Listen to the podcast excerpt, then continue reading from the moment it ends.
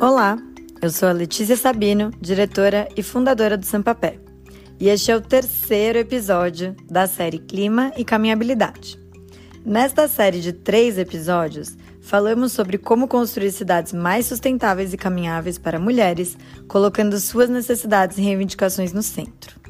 Nos dois episódios anteriores, acompanhamos a conversa de Carla e Maria, duas amigas que se encontram na rua do bairro onde moram.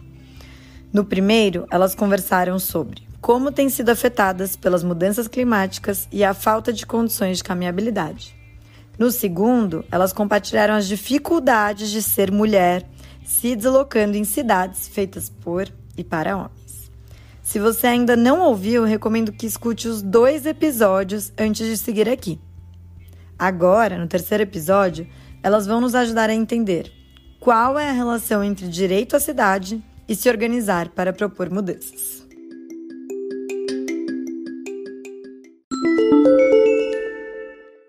No episódio anterior, Maria e Carla terminaram a conversa falando sobre se organizar para propor mudanças nas cidades e torná-las ambientes mais caminháveis para as mulheres.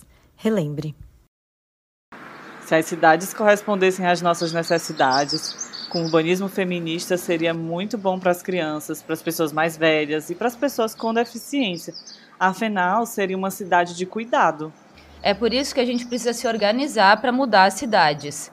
Eu descobri, por exemplo, que existem caminhadas de avaliação dos espaços públicos só com mulheres, para justamente a gente entender o que seria melhor para nós e para a gente poder pressionar o poder público com as nossas próprias necessidades.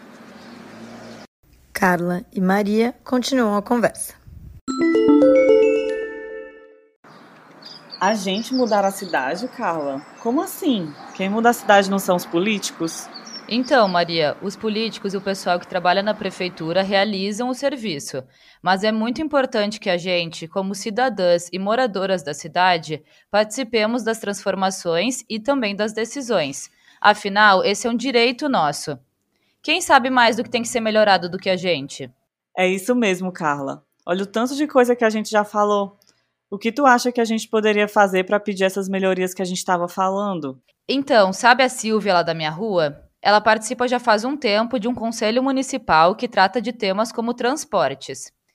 E eu fui com ela em uma das reuniões e lá a gente pode levar nossas demandas, participar da elaboração de propostas e até acompanhar e fiscalizar o que está sendo feito pelo poder público. Nossa, eu já tinha ouvido falar desses conselhos, mas eu não sabia que era um lugar aberto para a gente participar. Pois é, Maria, é um lugar de participação social e a Silvia estava me contando que é muito importante que a gente ocupe esses espaços de articulação para que a gente possa pressionar por políticas públicas a partir das nossas próprias demandas como moradoras da cidade. Mas será que isso funciona mesmo, hein, Carla? Às vezes eu fico achando que não dá em nada. Então, Maria, participar desses conselhos é uma forma da gente se fazer escutar e participar da transformação das cidades. Mas muitas vezes, para a gente ser ouvida, é preciso também fazer outras ações. Tu conhece os movimentos de luta por moradia? Conheço sim.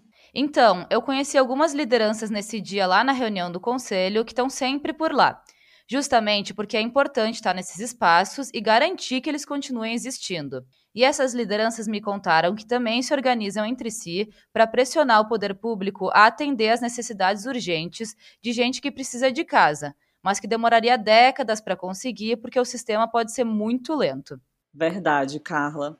Eu lembro daquele caso do hotel lá no centro de São Paulo, que estava abandonado há muito tempo e que depois de muita pressão de um movimento de moradia, o governo transformou em casa para quem não tinha. É verdade, e é uma vergonha com tanto prédio a gente ainda ter gente sem casa. Por isso a gente tem que se indignar e lutar mesmo. E nada disso é errado ou contra a lei, viu, Maria? Não é porque existem os conselhos para a gente participar que a gente não pode se organizar e tentar outras formas legais de pedir por melhorias porque às vezes tem coisas urgentes e a gente precisa realmente chamar a atenção de quem toma decisões na cidade. E tem muitas formas da gente fazer isso. Tu diz fazer manifestação e protesto como aqueles das escolas secundaristas? É, Maria, esse é um dos jeitos sim.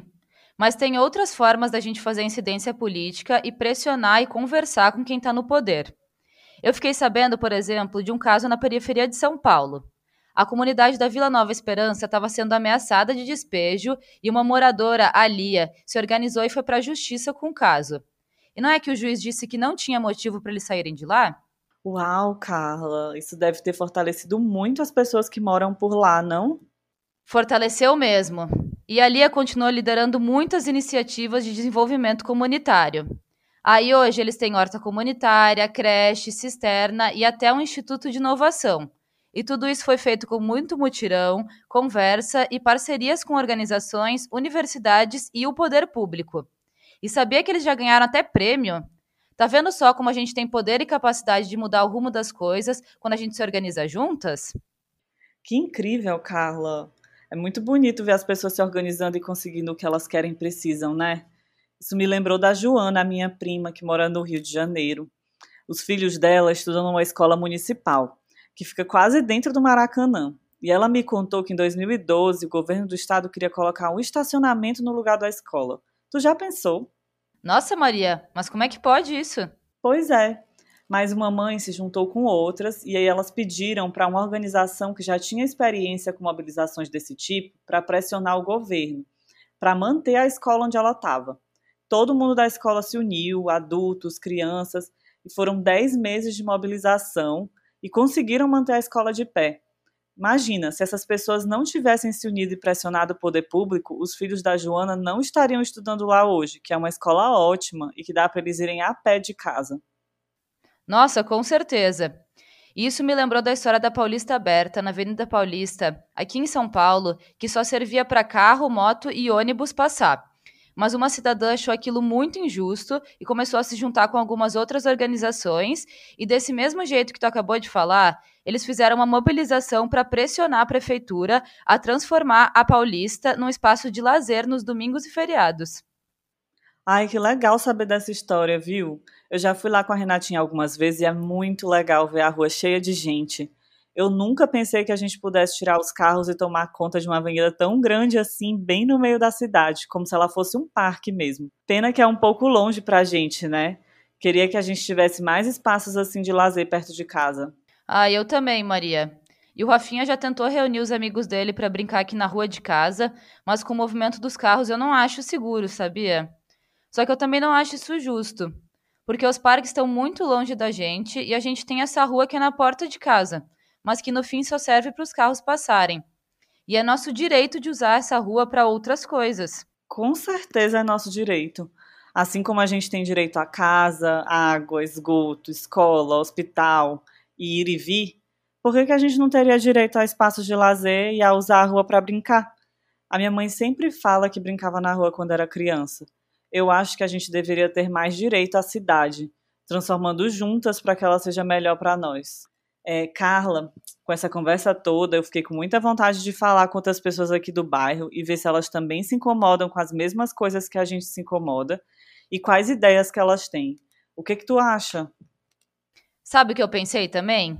Que todos esses casos que a gente conversou começaram com mulheres ou tem mulheres liderando. Acho que agora eu entendi quando estava me falando que as cidades deveriam sim ser feministas.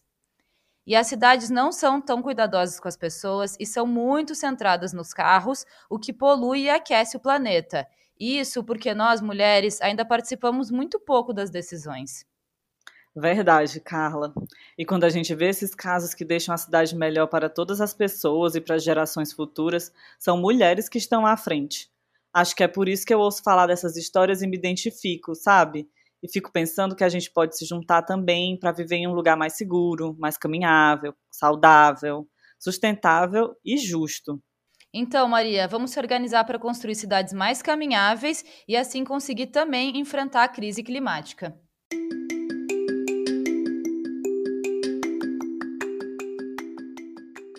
E aí, Perceberam como nós devemos nos unir e participar das mudanças nas cidades para viver melhor e enfrentar a crise climática?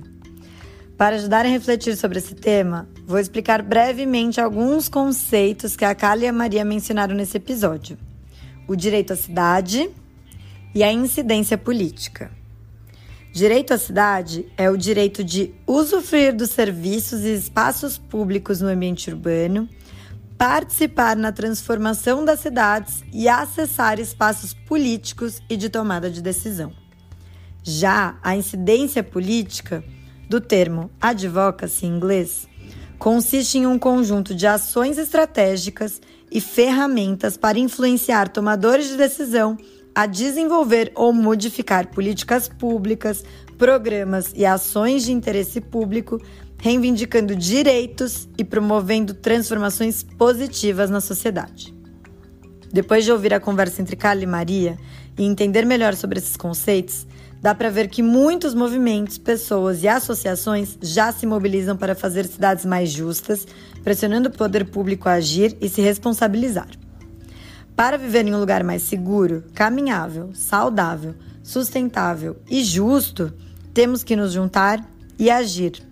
Lutar pelos nossos direitos, construir cidades feministas e defender ambientes mais caminháveis é fundamental para todas as pessoas e urgente para enfrentar a crise climática.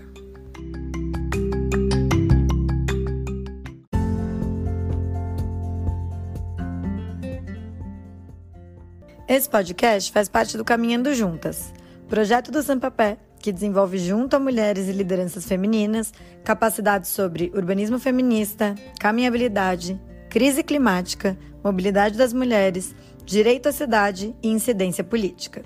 E aplica metodologia colaborativa de avaliação de caminhabilidade. O projeto foi contemplado pelo edital Mulheres Liderando a Ação Climática da Embaixada da França no Brasil e do Fundo Casa Socioambiental, por meio da Aliança Global para Ações Ecológicas e de Gênero. Os dados desse episódio são do estúdio 9 de julho, do Movimento Sem Teto do Centro, da organização O Grupo Inteiro, da Alma Preta Jornalismo, do UOL, do Meu Rio, do Sampapé e de Paulo Freire, Regina Ferreira e Carla Café. Acessando nosso site, redes sociais ou página no Isso, você pode ver a revista Clima e Caminhabilidade, com a informação detalhada dos dados e assuntos desse episódio, ou acessando pelo link bit.ly barra revista Clima e Caminhar. Se você quiser saber mais sobre o Sampapé, não deixe de nos seguir nas nossas redes sociais e assinar a nossa newsletter. Você pode nos encontrar no site www.sampapé.org, no Instagram arroba Sampapesp e ainda no Facebook, Twitter e LinkedIn. Você também pode apoiar o trabalho do Sampapé através da nossa campanha recorrente em www.benfeitoria.com/sampapé. Se você gostou desse episódio, compartilhe e envie para suas amigas e conhecidas para levarmos adiante a reivindicação por cidades mais caminháveis, justas e democráticas. Até a próxima!